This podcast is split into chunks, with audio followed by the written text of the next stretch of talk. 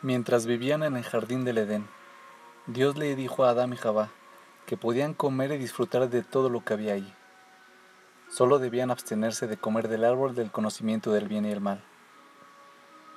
Una serpiente vino y tentó a Jabá para que comiera del árbol. Después de que comió del árbol, ella le dio a probar también a Adán.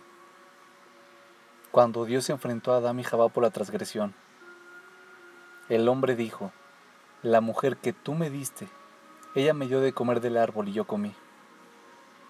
Y la mujer dijo, la serpiente me engañó y yo comí. Adam Lieberman nos enseña una lección de vida. Cuando las personas hacen algo malo, usualmente reaccionan instintivamente, ya sea defendiéndose a sí mismas o culpando a otras personas o a las circunstancias por lo que hicieron.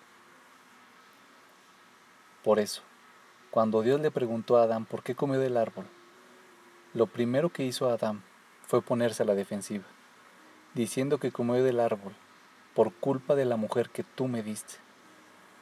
De acuerdo a Adán, el pecado no fue resultado de sus propias decisiones, sino que fue producto de lo que Dios hizo. Y cuando Jabá fue confrontada por sus acciones, ella también se rehusó a tomar responsabilidad por sus decisiones de libre albedrío, y en cambio dijo, la serpiente me engañó. Adán y Jabá fueron castigados, no solo por no escuchar las instrucciones de Dios, sino que por acusar inmediatamente a otros y no tomar responsabilidades por sus acciones. Siempre es más fácil, más conveniente y mucho menos humillante culpar a otras personas circunstancias o a la sociedad por cualquier decisión o acción negativa o destructiva que hagamos. Pero claramente, esto no es lo que Dios quiere.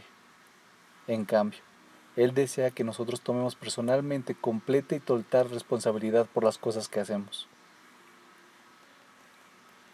La razón de esto es que no hay nada más poderoso y liberador que asumir personalmente responsabilidad por nuestras acciones. Esto es algo que cambia tu vida, porque ahora tienes el poder de elegir y ser, en lugar de estar atrapado en el juego de la culpa. Tienes el poder de elegir entre lo correcto y lo errado, entre el bien y el mal. Nunca más serás víctima de las circunstancias, sino que te convertirás en un tomador de decisiones proactivo, que a través de tomar buenas decisiones se regenera nuevamente todos los días.